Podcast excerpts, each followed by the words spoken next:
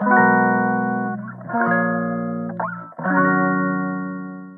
いマールのラジオマールです。今日は3月20日。え金曜日。あ20日じゃない。24ですの金曜日ですね。はい。ごめんなさいね。もうなんかほんとね日付と曜日の感覚がどうもねちょっとねおかしいですね。まあまあそれはいいとしてですね。ね沖縄から帰ってきましてえっ、ー、と今は神戸におります。はい。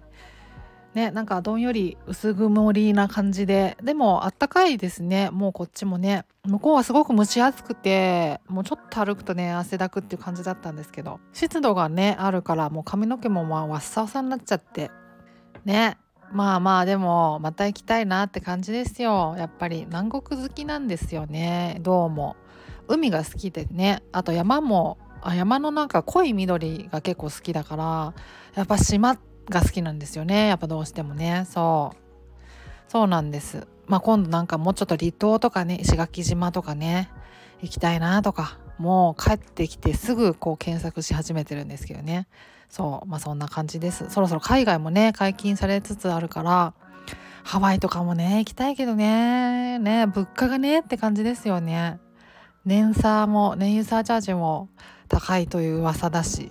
なかなかしばらくはちょっとお財布的に無理かもっていうところはありますが。はい。まあそんなところですが今日はですねえっといただいたレターの返信をしたいなと思っております。返信というかあのちょっとね考えはまとまってないんですけど考えながら収録したいなみたいな感じで考えております。はい。えっ、ー、とまあレターをいただきましてですねすだち山さんからいただいたんですがえーと、こんにちは。ということでいつもあのマルサの言葉に励まされています。ありがとうございます。ということではいもうこちらこそあのそう言っていただけると力になります。ありがとうございます。でここからご相談なんですけどもえっ、ー、とパニックパニックからの、まあ、うつ状態で引きこもりがちですと。でまあねその時そういう時にまあ情報だけ集めてなかなかこう行動に移せずにいて、まあ、不定寝することが多くてどうも自分事と思えない。自分の人生をこう放棄している感じがあってそこが一番の悩みですと。で私はそんな悩みありましたか？あったらあのどうやって出していましたか？っていう感じなんですね。で須立山さんねあの自分の人生をこう絶望的に思っていてで悲観していてで打たれ弱くすぐ嫌になるのですが普段はまあそういうのを感じないように現実逃避しておりますと。えー、行動したいけどどうしても希望とエネルギーが出ません。だけどここから変えていかないとこれからもっと状況は悪くなると思っています。なかなかすみません。何か考え方のヒントを得られればありがたいです。っていうようなねメールをあのメッセージいただいたんですけども。ねあのー、ね分かります。はいとにかく分かります。もう私もねなんかこの何て言うかそのどうも自分事と思えない感覚っていうのはありましたね特にあの最初のうち。というかねあのこれまでのそのパニック症になるまでの人生がどうもね自分事と思えない感じがずっとあってなんか、ま、だだからといって誰かの人生を生きているっていう感じでもなくていやただふわふわふわふわしてたんですよねなんか自分の人生を深く考えたことがなくてで考えたことがないというかね考えないようにしてたんですよね。それぐらいなんていうかね自分の人生を嫌悪してたんですね。うん。いやいやなんかねそれまあ自覚はなかったんですけどね私も。すごくなんかうん。なんか第三者的に眺めてたような感覚がずっとあってそう。だからねその自分事と思えない感覚ってすっごいよくわかるんですよね。うん。だからすだち山さんももしかしたらねそのパニック症になったからっていうよりはパニック症になる前からずっとそんな感覚があったんじゃないかななんて勝手に思ってるんですけどどうでしょうね。うん、でパニック症がそのいつからなられたかいつなられたかっていうのがちょっとわからないんですけど私は特にその初期段階がねうつ状態かなり強く出たからこんな感じだったんですね。そうですだち山さんもそんな感じなのかな？あの、まあ、初期の方なのかな？みたいなところはあるんですけどうん、そうどうこれをその自分事とどう思うかっていうことですよね。で私はねなんかねあのなんかねその時やっぱり考え方をやっぱり変えないといけないなと思って須田山さんもと同じくねそうでいろいろこう本を読んだんですね。なんていうか自己啓発系ではないけどなんかちょっと心理学系のね本をいろいろ読んでみたりしてでその時に読んだのがねあのグラッサー博士の選択理論っていう本をねなんかなんか検索してたどり着いたんでしょうね。それなんか読んでみようかなと思って読んで読んだらですね結構ねそれが刺さったんですよ。そう。まあ何が書いてあったかっていうと人間がね生まれてから死ぬまでにできること唯一できることは行動することであるって書いてあったんですよね。そう。でまあまああの選択理論ってねまああの心理学の一分野っていうほどでっかいあのあれではないんですけど、まあ、グラッサー博士っていう方がこう提唱されてる考え方みたいな感じなんですね。チョイスセラピーっていう。チョイスセロセセラピーじゃないや。チョイスセオリー、うん、っていうやつね。なんですけどそうあのー、まあ、本ねすげえ分厚いんですよ。だからねおすすめあの万人向けではないんですけどちょっと興味があったらね検索してみてほしいなと思うんですけどね。その著書の方でもまあ、紹介はしてるんですけどそうやっぱ行動することであるって書いてあってそれがすごい刺さってねなんかあまあ確かにそうかもなーみたいな思って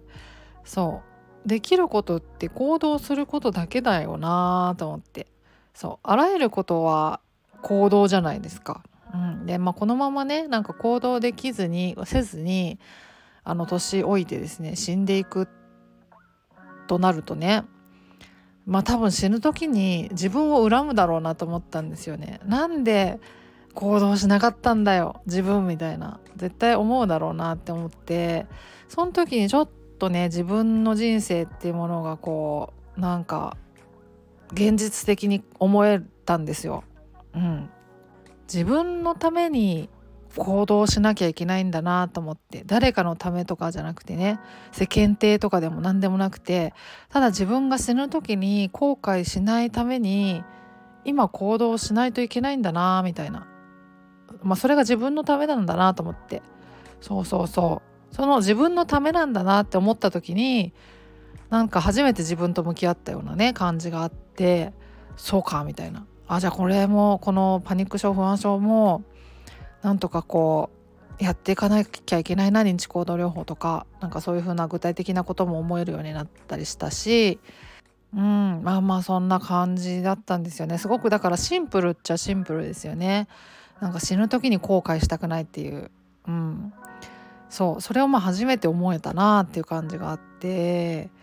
そうだからね、まあ、何が刺さるかっていうのはまあ人それぞれだと思うんですよ正直だから私がねそのこの選択理論ね刺さったんですけどあのまあね一方全然刺さらないっていう人もいるだろうからいろいろねその本読んだりとかなんか何かこういろんなものに触れてみると何かが刺さるっていうことはあるかもしれないですよね。うん、なんかこうそれが何て言うか原動力になってくれるようなものにね出会うっていうのがあるかもしれなくてで今はそういうその特にそういう弱っている時だからまあ渇望してるといえば渇望してると思うんですよそういう何かこう自分を変えてくれるものはないかみたいな。だからなんかアンテナも結構敏感だと思うからこういう時にこういろんなものに触れてみるとなんかこれまで刺さらなかったものが刺さるっていうこともあるだろうし、うん、なんかいろいろ触れてみるっていうのがいいんじゃないかなと思いますね。本に限らず映画とかでもいいし小説漫画でもいいだろうしあの、まあ、美術館でね絵を見に行くとかでもいいだろうし、まあ、それもまあ暴露療法にもなるしね、うん、まあそうそうそう。だからなんか触れる音楽でもいいだろうしね。そうそう。まあなんかいいと思いますね。うん、で私は本当にシンプルにね死ぬ時に後悔したくないってやつですね本当に。でなんか人生ってなんかまあ今ね平和な世の中だから幸い日本はねだからなんか一応まあ病気大病とかしなければ、まあ、寿命を全うできるようなそれがまあ当たり前になってきたじゃないですかだから私も今40代ですけどあのねこれから人生まあやっと折り返しに入ったなっていうところなんですよね。うん、まあ人生100年時代とは言うけど、まあ、まあ大体そんな生きれるかどうか分かんないしそうまあだからねまあ先は長いって思いがちだと思うんですよね。うん、だけどね案外短いと思うんですよ。そう私ねその実はその自己免疫系の疾患をまあ持ってて持っててっていうかそれもね結構34年前かなぐらいに発覚したんですけどなんかまあ抗体がねあのあるんですよ。ああるのかなあるのかなよく分かってないんですけど自分でなんかまあ攻撃しちゃうんですよね健康なやつを。うんうん、そうでまあその抗体が高くてなんかいつ発症してもおかしくないぐらいのレベルなんですよねでそれがまあ一応なんか治療はしたんですけど下がらなくて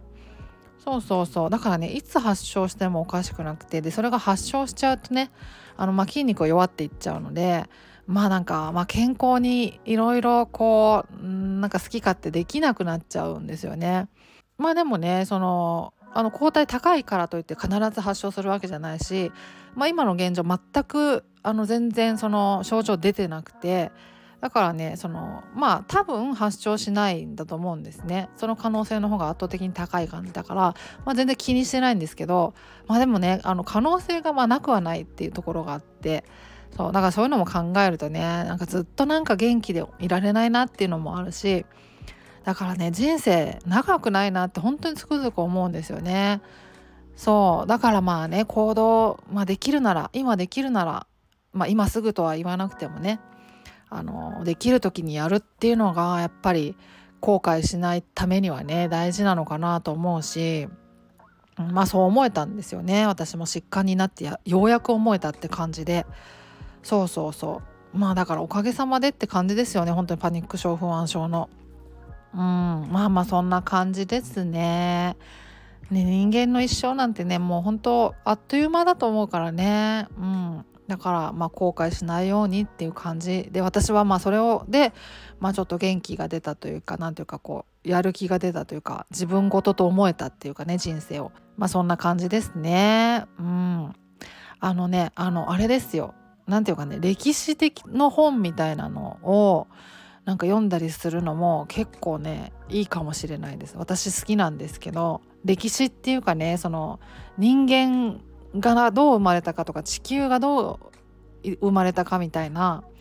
なんかそういうのあるじゃないですか。ピテカントロプスじゃないけどなんかこうホモ・エレクトースとかホモ・サピエンスとかなんか人類がどう生まれたかみたいな。で地球がどう形成されてるかみたいなそういうなんかこうもう何万年何億年みたいなレベルの話を読むと